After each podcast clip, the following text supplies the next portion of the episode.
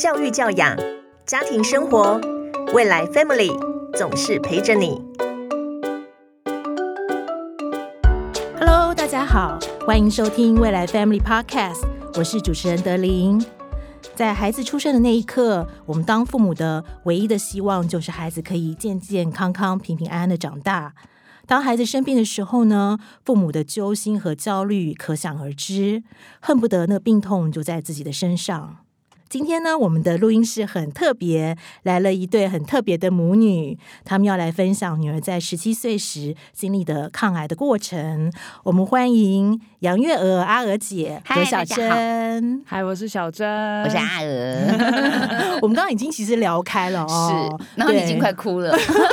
我说怎么了？这就是这就是妈妈造门。我想到，我刚刚也跟阿娥姐分享，我说我有一个孩子，我就觉得他给我好多功课，可是我就是说我真的要拜你，我的功课更多，不是只有孩子，我两个孩子都有状况，然后我还有父母，还有我的手足，我的妹妹，所以我在十年当中经历了我公公在小三那边倒下来，我们不甘不愿的照顾，然后我妈妈多重器官衰竭，让手足大家就两手一摊，最后是我来承接，然后接着又小珍。十七岁罹患了血癌，然后再隔了两年，我的妹妹竟然在五十岁的时候中风，又隔了两年，我的大女儿莫名其妙感染了脑炎，就这样子，我走过了十年，我都不知道老天爷呀，他不是一件接一件哦，他很多时候是有一件，同时有两件，同时还有跨三件事情都在 run。每个人问我大杂烩，你怎么你怎么撑过来的？我说没有，我完全不知道我在干嘛，我就是专注的把每一天。物来则应，过去不留。发生的事情，我就回应他，处理好了，过去了，就赶快给他过去，然后往前看，往前走，不然我会死掉。其实你当下没有意识到，但你现在是十年之后来回顾，所以你就写下这就是最近出版那个不逃跑的陪伴，是已经九刷了，九刷，恭喜恭喜哇！但是 恭喜之后，我我觉得很悲伤的是，表示现在在面对照顾这件事情的人非常的多，而多数的照顾者他们是自己硬扛下来的，甚至其实照顾中有尽头。像我妈妈已经圆满了，那小珍已经痊愈了，我妹妹重回职场了，我的大女儿现在很 OK，还准备要出去游学。走过这一切以后，我要想告诉大家，都会有尽头。如果你太专注只在做照顾这件事情，当被照顾者不见的时候，消失了，到那个 ending 据点的时候，你会人生空掉。没错，我现在就会开始跟他说，你要想一想你自己想干嘛。你不要每次都想说你要带大家去哪里，或者是抓谁去运动，或者做什么。你想你要做什么？嗯，我不知道哎。对，我竟然也不知道。我以前像我妈哦，你都不会安排自己，你都把那个幸福的钥匙放在我们身上，这叫情绪勒索哎。他每次都只会说一句：“哎，我们那个哪一天大家都有空，我们要不要出去玩？好啊，好啊，你想去哪里？”哎，我不知道，我没有想去哪里。哇，我觉得你所有的重心都在他们身上，亲人。对耶，我觉得因为可能当下在忙的时候，没有办法。你下班前大概就想说，哎，晚上孩子回来怎么样？其实我我无时无刻都在想，是不 是？好，如果在升学阶段更有焦虑。就是他读书啊，他选什么样的未来呀，都会焦虑。所以好像当妈妈之后啊，反正当小姐最好命呐。对，你要珍惜啊，小珍啊。我觉得我们可以聊的东西好多哦。不过今天因为小珍来嘛，所以我们特别想要分享那段。我觉得孩子生病真的是父母最大的痛。哎，小珍当年是十七岁嘛，今年二十四，二十四了，二十四。我说，我就说你已经老妹了。哎，我觉得我们太开心，我们是要聊那个抗癌的过 程。没有，没有，不用太悲情。这件事情真的已经过去了，所以不用把它搞得太悲伤，也让大家有点信心。治疗并不是这么的恐怖。那抱着愉快的心情，还有按部就班的前进。啊，我讲的愉快心情真的不骗你哦，愉快真的很重要。呃，开心的心情是良药，所以我们在病房，我们的笑声最大声。嗯，而且我觉得开心之外。你要有信念，因为我那时候就是不知道怕，然后呢，我就傻傻的，所以我就是一直觉得我反正我会好，我从头到尾都没有觉得自己不会好过，所以在我妈问我有关于死亡的事情的时候，我总觉得这个东西就是不会发生在我身上，所以就这样子按部就班，我完全没有脱离我的功课表，而且我甚至其实是在，因为我的住院是。一个月去一次医院，然后一个月回家，一个月住院一次。我最后一次住院的时候，其实我身上已经没有癌细胞了，只是因为 U B 把这一个功课表做完，信念感。好嗯好，我们先回到那个当时知道得癌症的那一刻，我想问问妈妈，你当时的心情，然后你的想法是什么？我不是在医生告诉我的情形之下知道的，因为我们今天在诊所看到那个数字不对。如果你觉得你身体不舒服，但是又讲不出来哪里不对，那最快的方法，请你去急诊，因为急诊马上抽血，所有数字就出来了。所以我是带着。在诊所里面的数字到医院去挂急诊，挂了急诊之后，医生只摇摇头，嗯，皱着眉头说：“妈妈，你回去整理一下东西。哎、我觉得那个很恐怖哎、对我很怕他不讲话，然后你那个表，情，因为他还没办法告诉我，那我嗯就回去准备东西。因为我已经请我的朋友帮我去了解一下小珍到底怎么了。那当时我还记得是黄崇林医师，那他就先看到了状况，可是他也没有告诉我是什么样的情形，就告诉我说：“阿、二姐，你要相信我，我们团队是什么什么什么医生。那小珍现在状况，你千万不要去相信一些什么秘医啊，什么民俗疗法，不行，因为血癌是全身性的。”我在开车、哎、嗯然后我就问他说：“所以你是开车然后跟他对话这样子，对对，在开车的我就电话赶快停到路边，问清楚之后，确定我的女儿得了血癌，我傻掉一片空白。对啊，那个应该脑筋一片空白。然后我打电话给我老公，我老公我爸爸在我旁边，我就跟他讲说：“ 你不要告诉小生，我我小生确。定是得了血癌。”然后我我老公不能有表情，然后你知道我在那边呢、我还在跟我跟我爸炫耀说：“哎、爸爸，你看我手上都是你有 OK，OK，然后对啊我的脚好白哦，哈哈哈哈哈。”然后他都不理我，我想说：“嗯，好，没关系。”他的反应是，就是你你可以看得出来，他变得很没有严肃，他他还是他什么反应他都没有完全没有，他完全没有，哇他好厉是害啊他很可怜，他完全没有。我把那个烫手山芋急着要丢丢给去给他别人，结果没想到丢给他之后，我想啊，我好残忍哦！我自己接下来就在车子里面大哭，可是我却丢给他，我在车子里面大叫，然后他他却他却不能说话。他没有办法说什么。我们没有准备，好要怎么告诉小珍这件事情，一直到病房里面，护理师说溜嘴，对啊，因为我的治疗其实很快速就决定了，当时我很我很明确，因为很就是明确。对，很明嗯确。所以在我的治疗，我住院第一天的时候，我什么都不知道，我就是在那边被被照掉，也不然后我也不知道自己身上到底打了什么东西，到底被抽走了什么。但在第二天早上起来的时候，就乖乖的在那对，因为我就不太舒服，人不舒服。结果护理师就在帮我 换点滴的时候就说：“哎呀，你明天开始化疗哦。”然后就走出去了。你知道化疗是什么吗？我我知道化疗是治疗癌症的，可是我就是从来都不觉得我会得癌症，所以我那时候还问我妈说：“妈妈，化疗是不是可以治疗别的病啊？她为什么说我要化疗啊？”我甚至不觉得我自己是癌症，她才哎呃哎，小珍，妈妈跟你说，然后他就拿昨天医生跟他讨论的那个我的血液的细胞核。图片给我看，他说啊这个是怎样，然后他就很努力的想要解释给我听，他说所以你是得血癌，我说哦，那你知道当下，嗯，好哦，没有，他也回我一句话：“嗯你看吧，你还说我不想去学校。”我这真的 我觉。得，我觉得医生证明我的清白，因为我不舒服了大概一两个月了，嗯。他就有点觉得说我是不是想要逃学，因为因为功课压力太对，重，因为我、嗯。我其实住院的隔一天，就是我的第二天，是我第一次模拟考。我还跟医生讲，他还问医生说，我可不可以就是先考完模拟考，再去医院去去医哇院？天哪，妈妈想到还是考试哦，啊，医生说不行，妈妈你不要开玩笑。我说你才不要开玩笑，他看起来好好的啊。你知道后来护理师又说溜嘴了，就跟他讲说治哎疗妈妈那你有没有跟他说会掉头发？然后变光头。我想说他那时候一头长发秀发，女生最爱头发了，怎么办？头发会掉光变成光头，我要怎么跟他讲？结果他就看看我，我说呃有可能，那看你治疗的状况，还不知道是不是会变成光头。然后他就回我说、酷，我早就想要剃光头了。你真的这么想的？我真的，我人生清单有一个是剃光头，然后一个是跳伞，然后都还没有做。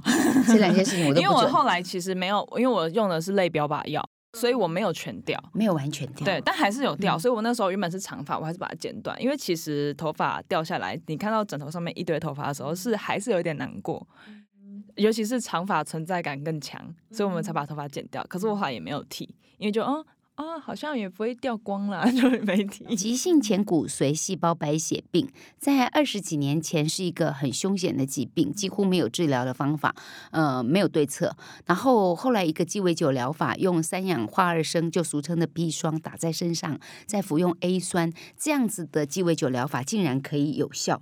所以小珍算是运气很好，因为早年它是一个凶险到可能会立刻没命的。嗯，因为他又年轻，对，嗯然后一个是年轻，再来就是要用对了，有对且症下药。听说好像标靶是某些基因才可以，就是你还是要有合适的，应该是说血癌本身就有很多种种类。然后你也要看你的身体，对看你所以身体状况对虽然说好像有一点方法，就是有点像是你知道你的理想型是什么，可是你还是要试过，你才知道你们合不合适。哦，所以它等于是试到，然后是其实是有效的，对对对，我刚好马上就有效，马上第一次试就有，效，马上就有效。所以我们是立刻住院以后，隔天我们就决定治疗。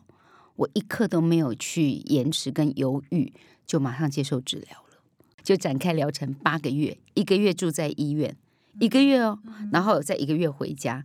那个二十四小时我们两个人绑在一起，我的妈呀！虽然是亲生的、哦，我觉得也是很难搞。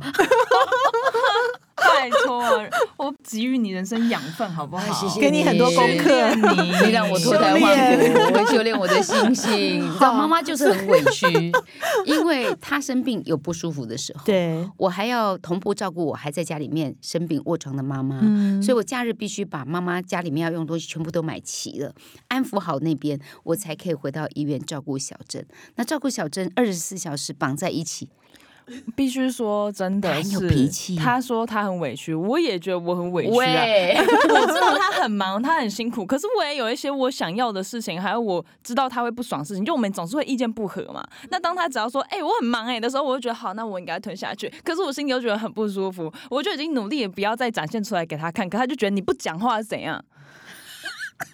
你知道我们两个他不讲话你会生气啊，我会生气啊，因为可是很多青少年都不不爱讲话啊，不讲话就是拒绝沟通啊。可是妈妈是最输的输家，因为已经大半天都不讲话了，两个人就那个黑羊白羊就已经盯在那边了。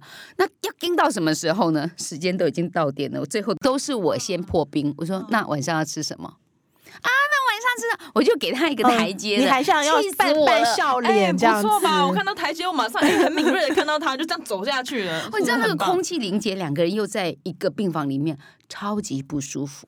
我知道他心里不舒适，都不说话的时候，脑子里面就会乱想。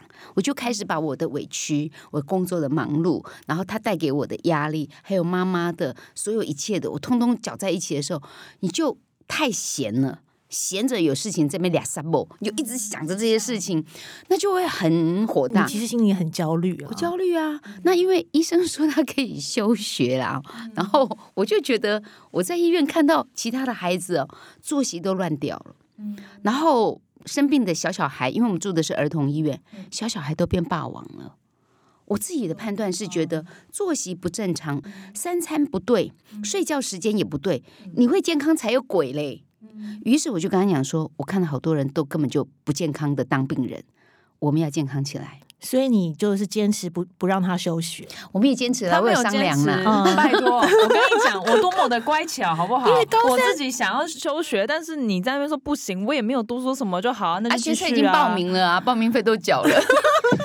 对，最重要是学测报名了，我连美术术科考试我都报名了，我两个都去考了。为什么？因为刚好考试的时间都压在我回家那一个月，我也不用休息打药。也不用请假。哦可是他真真的是就天意耶，对这就啊对，你看德林，这就是天意，这就是天意。你在抵抗什么？我没有抵抗啊，我就去了啊。而且我们得到很多的贵人，因为他毕业的毕业照，其实非常谢谢内湖高中的校长，让全班的同学到学校去陪他拍了一个大合照。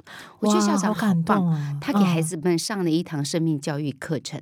卢彦珍昨天还在学校，怎么会想到几天后，他现在在医院里面癌症在治疗？然后他其实应该是想告诉同学，不要挥霍青春吧。不要浪费生命。可是我觉得那一刻是蛮震撼的。那也因为校长很帮忙，他高中三年级根本都没有到学校去，然后老师还想了其他的方法让他写作业。交作业，那我不想让他跟同学脱钩，我就拜托他说，请同学帮你做直播。我是那个远距上课的始祖。哇，那个时候是几年前？2017二零一七嘛，然后就对远距，然后对，大家都疫情之后才开始戴口罩，开始远距。然后我二零一七就开始，他是始祖。但是不是每个老师都愿意让你播他上课的状况，所以要去商量，要去协调。哎，我想要问，就是说，其实你当时在治疗过程中一定很不舒服啊，你是怎么坚持要？你还是要考试嘛，是不是？嗯还是要念书啊？你怎么 handle 的？我其实没有在念呢。其实有点念不进去 嗯了，其实老实做做样子。说真的，就因为我知道他希望我考试，但我他也知道一定考不好。虽然我那时候很怨叹他为什么还是让我考，因为都已经很不舒服了，因为考出来成绩嗯不好。那我觉得考出来成绩不好对我来说是一种伤痛。虽然我也知道是因为我自己没有读书没考好是正常的，可是你就是会被那个东西绑架情绪。可是我后来才知道，原来他只是希望我有一个目标，有一个事情可以做，不要无所事事。但老实说，我那时候真的是完全读不进去，因为我其实很明显的感觉到是我在治疗过之后，我的脑袋不知道是怎么了，就真的很容易空白，很容易脑雾。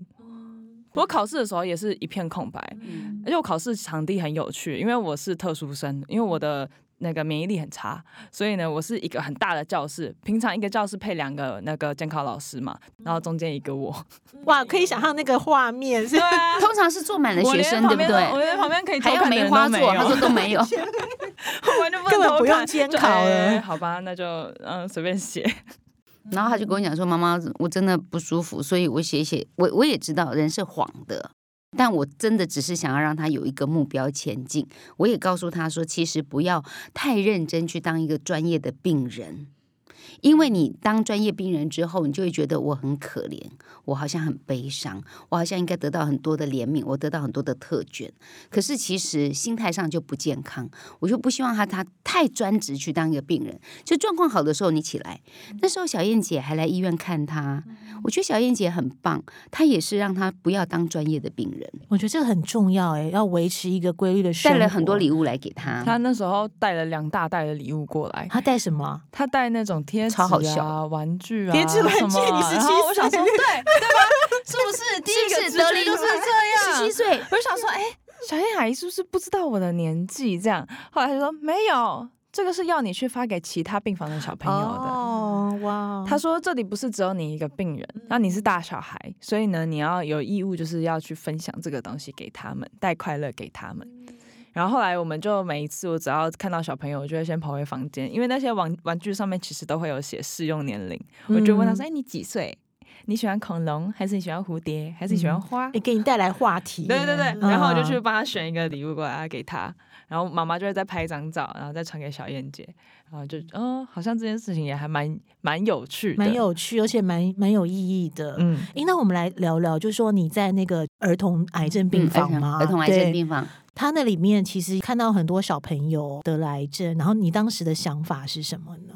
我印象最深刻的是，最一开始我是住住在双人病房，我隔壁房是一个一岁多的妹妹，她很像闹钟，因为他大概晚上十一点就会开始哭闹，开始叫。药效过了就开对，始。药药效开始了，他晚上吃的药开始，他就不舒服了，你就听到她那就大哭在哭，爸爸站，爸爸坐，爸爸抱，爸爸站，然后她嗯她就就怎么样就不对，怎么样都不对，然后大概嗯会一直维持到五点，早上清晨五点。嗯整夜我们都不睡，我一开始很。愤怒，我觉得啊、超吵超烦。可是后来突然某一个瞬间，我转念，在在我跟医生说我哪里不舒服的时候，我突然发现，对我可以跟医生说我哪里不舒服，医生可以为了我的不舒服去对症下药，可是他不会讲。他不知道那个感觉是什么，所以医生没有办法为他对症下药，他才会有这个反应。所以这个小朋友给我很大的第第一个感受是，原来我很幸福，原来可以好好诉说自己的需求是什么，是一件这么幸福的事情。再来是，我们有遇到一个蒙古女孩，因为他是在国际学校上课，所以他会讲英文，他讲蒙古文跟英文。那时候他刚来的时候，护理师就跑来我房间说：“哎、哎、你是不是高中生？你英文很好，对不对？你现在英文 你可以跟她年纪哦对话你可以跟他聊天啊？”对，很尴尬。他大概是十四岁的妹妹，小我三岁左右，就国中生这样。后来就好，那就跟他聊天，聊一聊，聊聊聊，就还蛮开心的。然后那时候得知说他要真的确定在台湾治疗，所以他的家人有帮他找了台湾的学校，我就已经规划好说，哦，那之后要带他去哪里玩。后来我就回家嘛，刚刚有讲到我是一个月住院，一个月回家，他就是一直在医院，所以呢，我很期待下一次来医院再见到他。结果我再来医院的时候，他好像状况不太好，所以那时候护理师跟我说，他明天要开刀，你等等他开完刀之后你再找他，他现在可能不太适合。我说哦，好，没关系，我就等。结果我最后一次看到他是他开完刀之后，他在那个恢复室，因为恢复室它是一个半开放的空间，在走廊旁边，所以你其实可以看得进去。我就看到他躺在那里在唱歌。那时候护理师就问他说：“你为什么在唱歌？”他说：“哦，就有点太痛了，他想要不要那么痛一点。”嗯，但是我最后一次看到他，后来他就走了，我就有一点。有点没有真实感，因为像他之前有另外一个妹妹再小一点点，应该是五六岁的妹妹。那个妹妹当时的状况是真的已经不行了，所以她躺在她的病床上面。然后那时候是被医院送回她的老家，在回家的路上离开了。那那个时候我就有看到，原来人到最后一刻的时候是这样子的形象，可是。这个我还是有看到形象的，然后那个比较跟我比较要好的蒙古妹妹是直接消失了。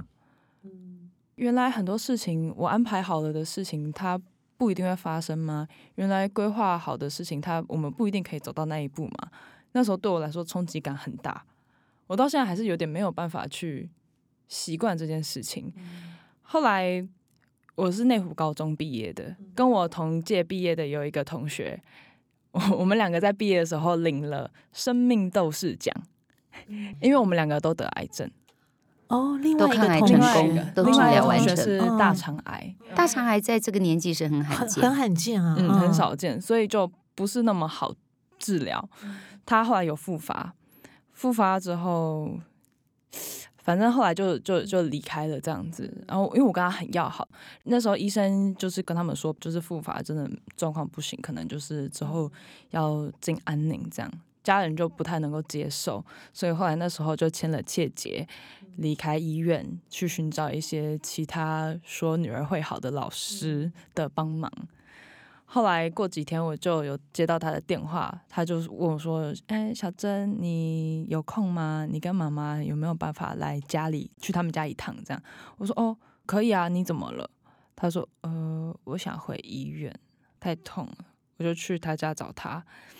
后来就聊一聊一聊嘛，他妈妈就说：“好啊，你想回去你就去啊。”其实他们不回去的原因是因为他们民俗疗法的老师说：“你回医院就出不来了。”所以妈妈就不想让他去，妈妈就跟他说：“好，你想去你就去啊。”这样，然后朋友就哭了，他说：“可是你不开心啊。”所以有有些时候，我们不是那个父母，你很难想象父母抓住一个浮木，对，因为只有那个人说会好，那个不放的那种感觉，最痛苦的是爸妈，最痛苦的是爸妈。然后我们前一阵子在呃元旦的时候，刚好小珍去主持基隆市政府的升旗典礼。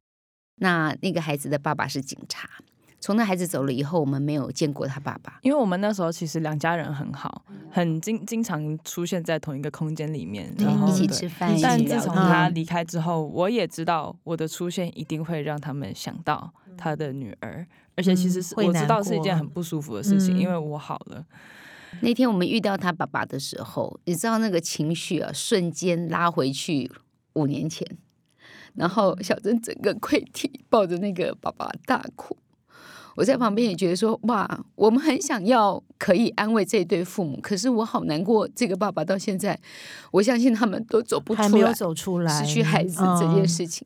所以我也没有办法去想象，如果我失去了小珍，我是不是人生就黑暗了？我不晓得。那时候妈妈有问一下那个叔叔说：“哎，最近都还好吗？”叔叔就说：“不会好。”然后我那天见到他的时候，我就一直想到这句话。我跟叔叔很久没有见面，其实我跟叔叔也没有那么亲近。可是我不知道为什么，我看到他，我就很想抱抱他。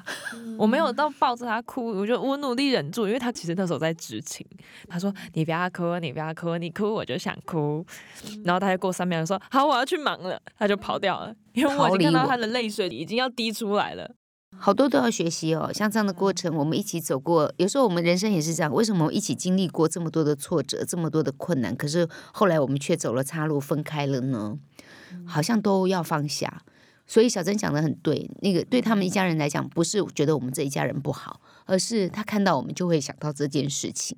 所以我觉得，就给他们人生有另外一个开启。你要转过身去看另一片风景，你才不会回头一直看着那个已经不动的那个情境，那又一直让自己陷在里面。其实生死，我们走过才知道说啊。你现在回想那个，当然就是好像云淡风轻，可是，在那个过程当中，刚刚小珍也提到说，其实他那时候是有点。中二 是不是？啊你自己在形容，就是他啊他不觉得他自己会走到死亡，或者是也没有什么负面的想法。嗯，当你在很好那个蒙古的朋友他走了之后，或者什么，你感觉是什么呢？就是你会害怕吗？我觉得比起害怕，这些生命在我身边离世之后，我更大的感受是我有义务把我这这一生过完整，我有义务更珍惜我拥有的，因为他们没有。我觉得这是一种怎么讲？一种 sign 吗？就是有点像是一个重重启示重新嗯点醒我的感觉。因为我嗯我觉得正常人来说，没有濒临失去，你不会知道要珍惜，所以我就变得非常的自爱吗？也不是说你就觉得好像要把自己活得更有价值。对，以前会比较觉得得过且过，那这样就好了。可是后来就觉得说不行，我觉得我一定要找到一个热忱所在。后来就读了戏剧系。那时候选戏剧系的原因，就是其实是因为呃我妈妈叫我叫我一定要在留在台北，台北然后我还可是就没有学校 哎、他。好乖耶！他说对他真的好乖 对啊，对吧？我很乖，好不好？哎我我也不容易耶知道我知道啊，而且不容易。我我们就为了这个事情吵架哎、因为我也知道他好辛苦，该考的都考了，这很像我们生小孩，阵痛也痛了，然后 后来又剖腹了，就吃了全餐，你对啊，他就是吃了全餐呐、学测也考了，然后呃身心障碍的考试也考了，什么都考，还有数科也考了，都考了，但没有一个学校在台北，他就大哭。大哭以后，我已经安慰到不知道怎么办，空气又凝结，只有我们两个人在病房里面，然后他就骂我了，我就大 骂，不是说你很可怜好不好？我也很可怜哎、我就我觉得人好奇怪，然后这招是有效的。你知道他在他哭得很惨，我安慰他怎么安慰都没有用，就是人生没关系都没有用哦。当你身边有突然有一个人情绪比你还要激动的时候，你就会瞬间冷静了。嗯我就大骂他，我也很惨啊！你觉得你很可怜，绑在这里，我也是，我很无辜啊，我还要照顾你，我还要照顾我阿妈，我比你更可怜呢、好，大家都把情绪宣泄了，嗯，然后就停下来，他也安静了，也不哭了。我告诉你，脸书真可爱，我遇到了一个天使。有一个完全不认识的天使来告诉我说：“哎，你有想过台艺大戏剧系，就是他们一些艺术系？啊他说台艺大有独招，独招你有没有想要去看一下简章？然后我就看了简章，我想说，嗯，因为我其实之前一直在画画，可是我其实一直知道我没有想要大学真的读这个专业，只是因为我在画，我也不知道选什么别的。我以前就是属于一个用删去法过生活的人。我不是做选择，我只是删去我不要的而已。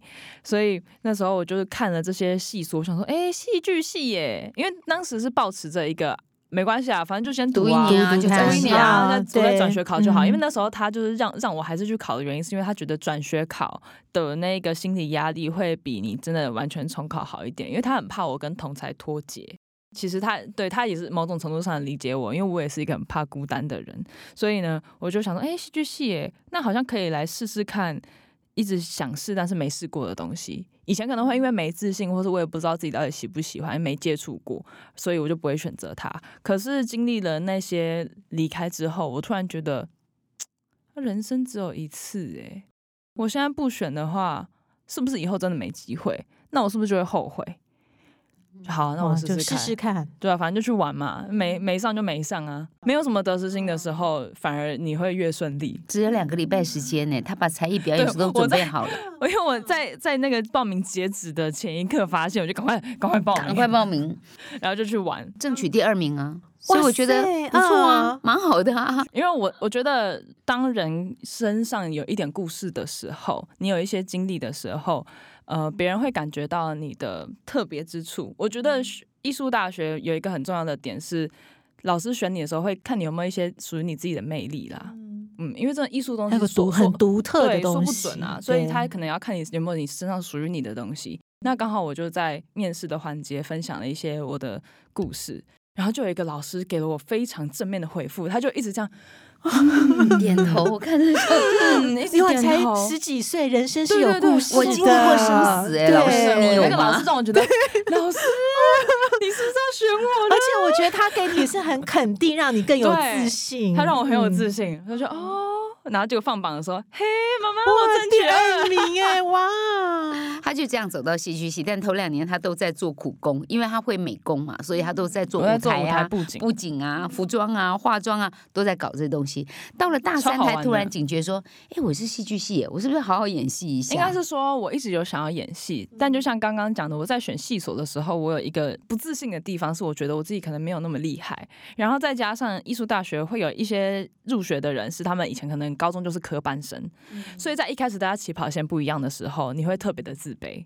所以我就想说，那我去做舞台布其景，他的对，不是说嗯舞台布景不好，我觉得舞台布景超级好玩，因为你本来就对美术有兴趣对，然后而且那个东西做出来是很直接性的，有成就感的。但是表演这件事情，你需要磨，而且你要把自己全然的丢出来。这件事情其实不是一件很舒适的过程，而且你要必须不断的承认自己的劣根性，还有看懂你自己。可是我觉得后来这也是为什么我喜欢上表演的原因，因为我觉得我在生病的时候，我其实也一直在。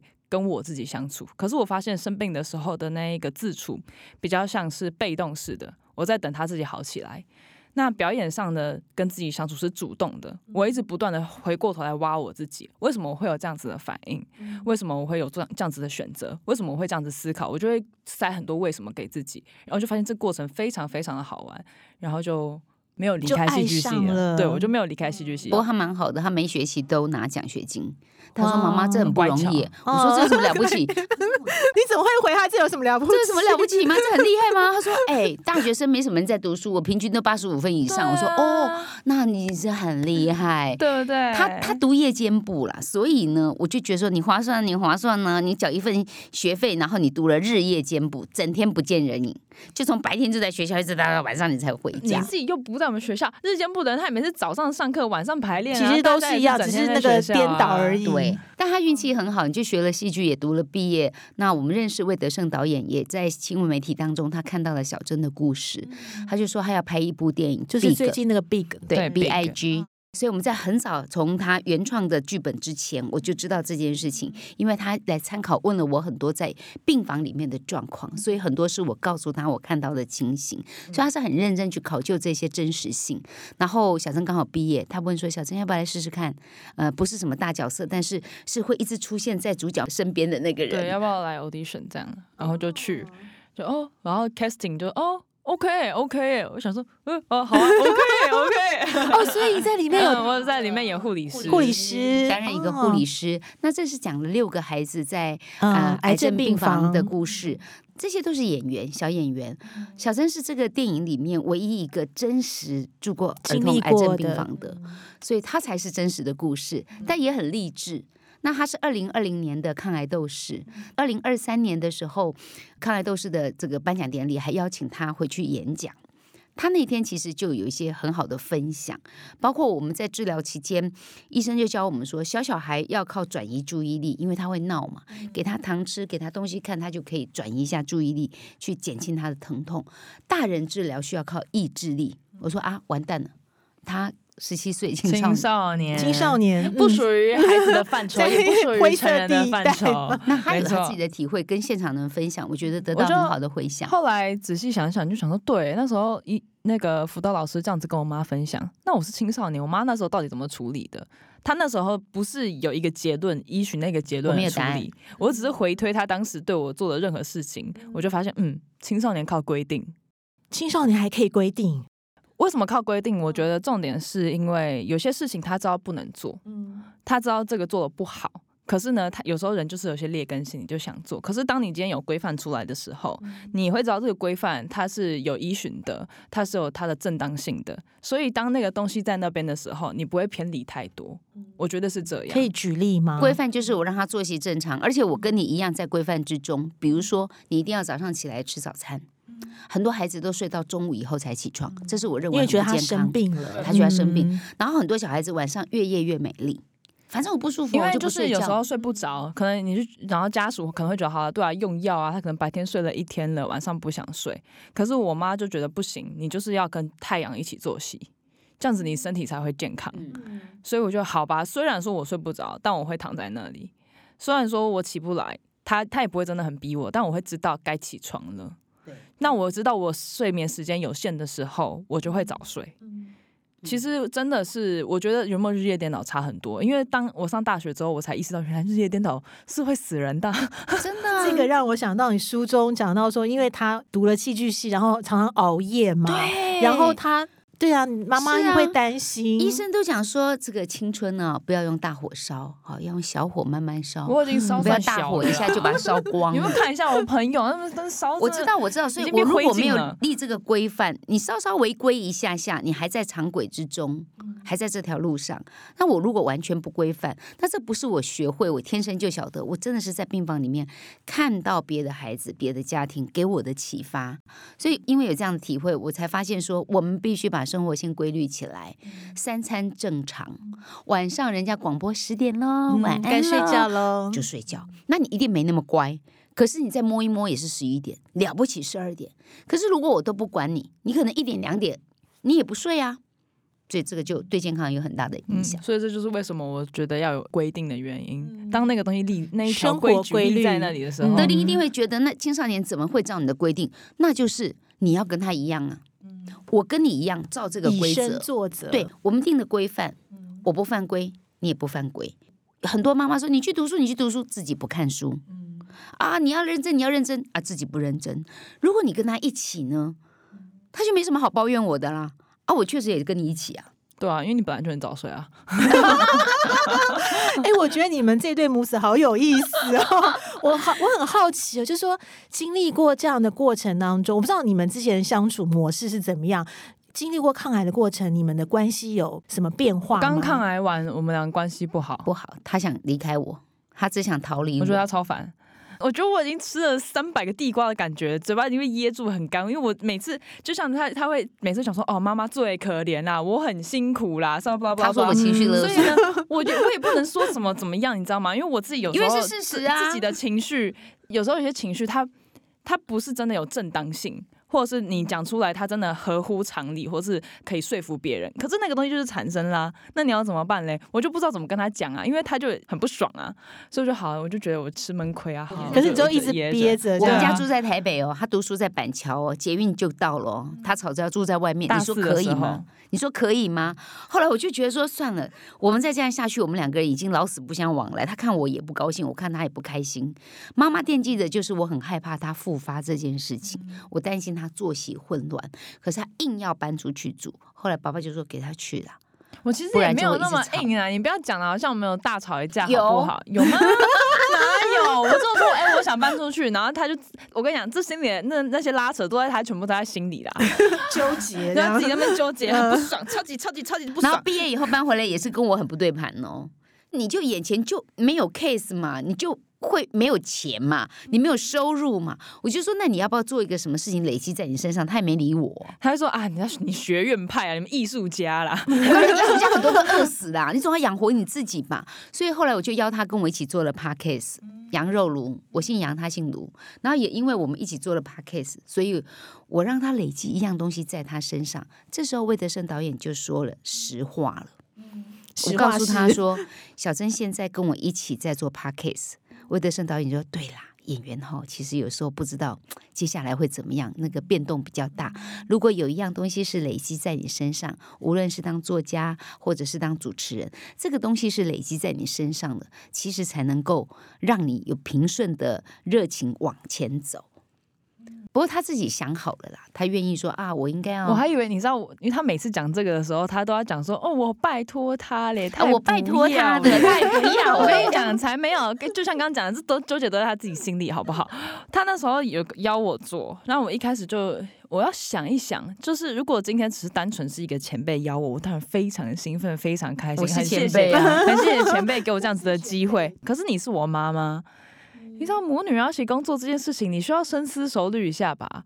因为那个他就不想要变成靠妈族啊。角色要切换，然后我也不想要让人家觉得说我就是靠我妈妈，对，像这样子。可是后来我突然转了一个念，有些人天生就可能腿很长，天生很会唱歌，天生很会怎么样，他们有一些自己与生俱来的长才，那我就是与生俱来是他的女儿啊，这个就是我的天分啊。所以你要说我靠妈妈，那只是因为我的天分好像是因为另外一个人而已，但我就是拥有这样其实你子的东西就是有这个天分，对啊对，所以我们就一起做。而且其实做 podcast 这件事情，我觉得蛮有趣的，因为其实企划和脚本是我这边在出，然后他比较像是我的主持人，嗯对对对，来带带我跟我一起互动这样子。他也很努力的在让话给我，你有感觉我在踩刹车吗？他很努力地让话没有，我们今天其实之前也先沟通过啊，今天是你女儿是主角，OK 他 OK，很努力的让话给我，而且我发现其实写脚本企划这件事情也很有趣，因为创作这件事情，我觉得它的核心是一样的。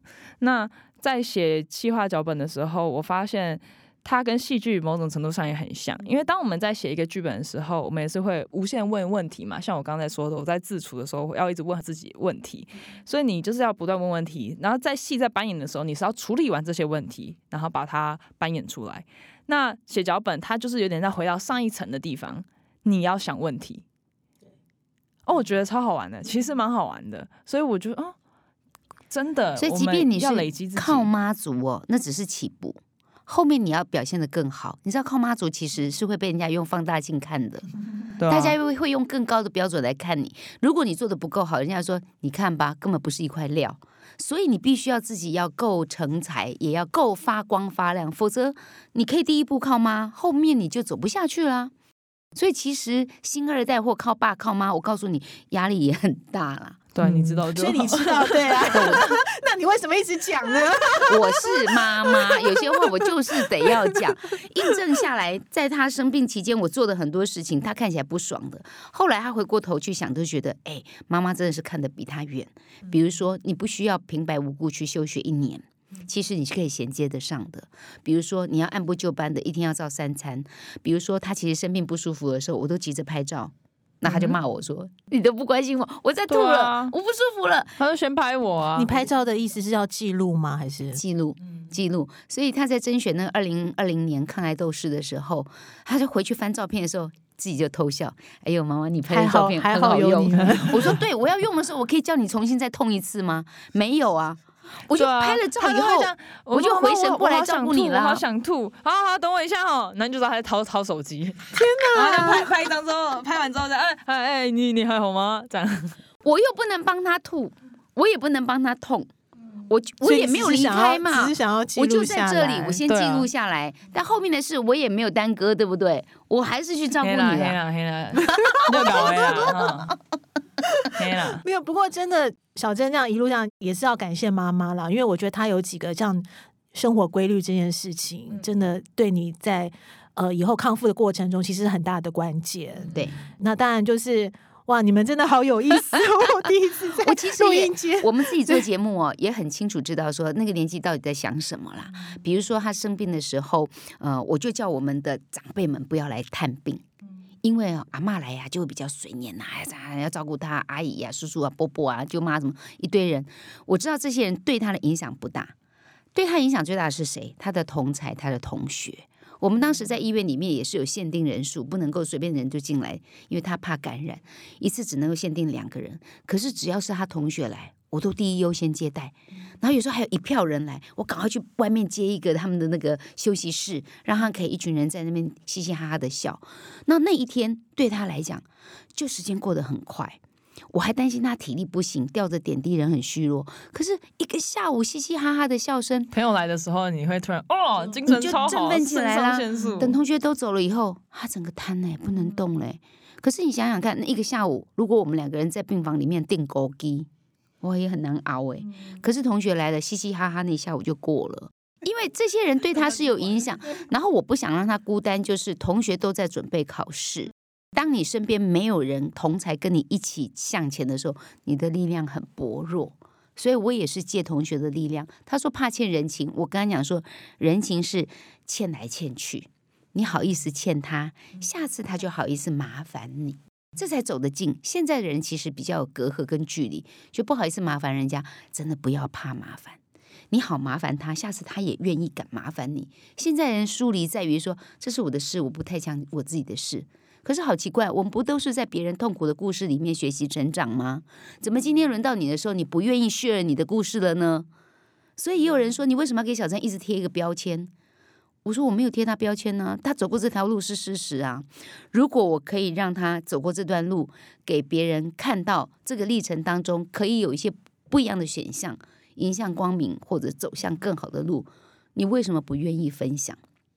所以我说，反正咱们都已经得了一场病了，不用白不用。对啊，还报一个奖回来啊！还拿了一个抗癌斗士奖，虽然这个奖也没有什么特别怎么样，但是当你有这个光环的时候，你有一些责任跟使命，觉得你要把自己活好，活得精彩，甚至有能力可以去影响别人。上次我跟他去大学演讲。我先跟他打预防针，他跟我说：“我跟你说，大学生听演讲真的是比较没有在听啊，他们如果在划手机或睡觉，你不要。其实不止大学生啦，对，其实都是 对。哎，怎么样？大家超级认真听我讲话的，所有的孩子超认真。刚开始还在划手机，还有人在打电动。我坐在后面看，觉得大学生真的很没有纪律，哎，真的很没有礼貌，哎。可是没有多久，他讲着讲着，就像他讲到他的高中同学，讲到忽然，这孩子就把手机放下来了。”然后就看到有些女生就开始偷偷的掉眼泪。我想共感这件事情是有一些影响的，对不对？是，毕竟我比较年轻，跟他们年龄相 近，跟他们年龄相近，他们可能没有办法去想象，跟你差不多年纪的人经历过生死，对，而且真的会死，所以你不要去。踹踹 看你的运气啊！我们运气还是很好的啦，就是都是往好的方向去。所以我妈妈已经圆满了，她也痊愈了。即便我写这本书不逃跑的陪伴，希望鼓励大家陪伴要趁早，但我还是很想告诉照顾者，你要先把你自己照顾好，否则等到有一天否极泰来了，你却没有体力也没有心情去过你的余生，那其实也很不划算呢。我还是很庆幸，我在四五十岁的时候碰到这一串的考验，那是我体力最好的时候，累了就睡，饿了就吃，拼完了以后，我觉得头过身就过。我现在就是老狼刚力在哦，该做什么做什么，你们都不要吵我。按摩椅上做到爽，电视看到烦，就是我想做什么就做什么。真的，喝酒想喝就喝。有有一种已经那种功课做到就是对很圆满了。对。对，哇，那最后可不可以请小珍来分享一下，你在这个过程当中，你得到最多的是什么？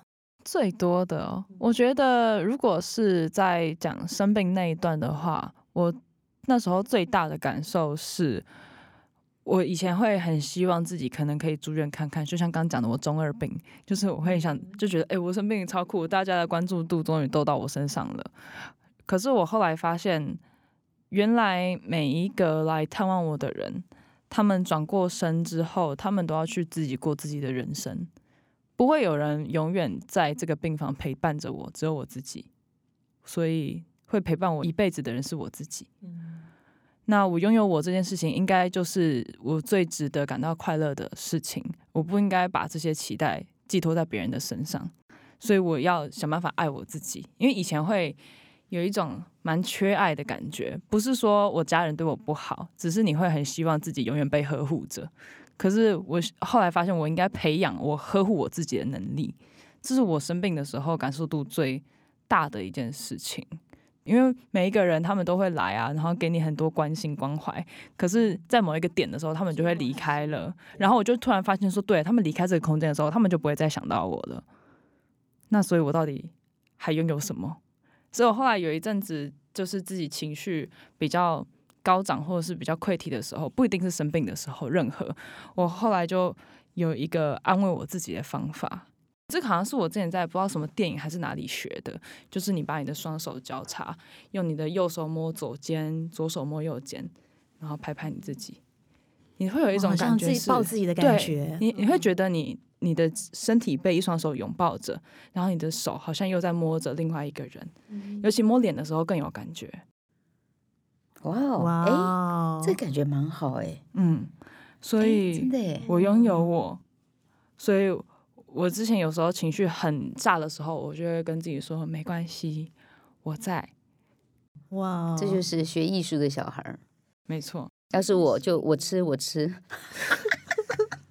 我睡我睡，哇，哎，今天好，我不好意思不好意思没有没有，我觉得今天真的太好玩了。哦，这很温馨啊，我很实际啊，我很实。际。哎、我觉得真的小珍成熟哎、你是一个二十几岁的女孩子，给我感觉好像一个好像经历过一个妈妈教的好妈妈教的好对。好了好了，妈对的，妈妈的好，当然啦，因为就是你能康复，真的是靠妈妈。我觉得她的很多的信念还有坚持，妈妈也是圆满了啦。真的，我圆满了，我圆满了，我这一辈子值得了。好啊，今天真的谢谢 谢小珍，谢谢阿娥姐来分享哦。谢谢。嗯，其实让我们看到妈妈跟女儿的勇敢啊！我相信阿娥姐就是苦尽甘来哦。那小珍呢也康复痊愈了，未来呢将会在你的专业上面发光发热我。努力谢谢你们，谢祝福你们。好的谢谢谢大家，谢谢。那我们今天的 podcast 就到这边结束了，谢谢大家，我们下周见喽，拜拜，拜拜。